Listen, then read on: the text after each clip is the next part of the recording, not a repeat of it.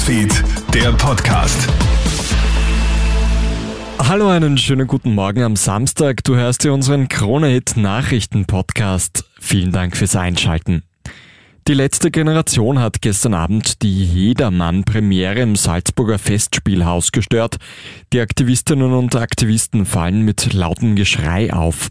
Ob sich auch Aktivisten auf die Bühne geschlichen haben, ist in dem verwackelten Video der Szenen nicht zu erkennen. Die Lösungen! Der Klimarat hat's letztes Jahr gezeigt! Mehrere Sicherheitskräfte eskortieren die letzte Generation im Anschluss aus dem Saal. Mehr zu dem Thema und das Video aus der Jedermann-Premiere findest du online auf krone.at. Wie sehr die Wiener Notaufnahmen aktuell leiden, das zeigt ein brandneuer Bericht.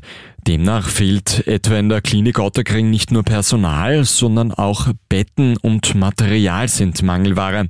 Teilweise sollen sogar Patienten verschwinden. Erschöpftes Personal muss länger bleiben und mehrere Stunden lang einspringen. So sollen die Zustände in Wien aktuell sein. Hollywood streikt bereits seit Wochen. Jetzt schließen sich auch hunderte britische Schauspielerinnen und Schauspieler den Protesten an. Wie ihre Kolleginnen und Kollegen in den USA fordern auch die Briten eine bessere Bezahlung und Regeln gegen den Einsatz von künstlichen Intelligenzen. Unter den Demonstranten befindet sich auch Succession-Star Brian Cox. Er spricht von einer ernsten Bedrohung durch KIs. Und Fußballstar Lionel Messi gelingt gestern ein Traumdebüt in den USA. Der Weltmeister aus Argentinien schießt sein neues Team Inter Miami in Minute 94 zum umjubelten Sieg. Der Superstar trifft im Ligacup gegen Cruz Azul per Freistoß. Lionel Messi ist nicht menschlich, so kommentiert die US-amerikanische Liga das Traumdebüt. Das war der Kronet Nachrichten Podcast. Vielen Dank fürs Einschalten.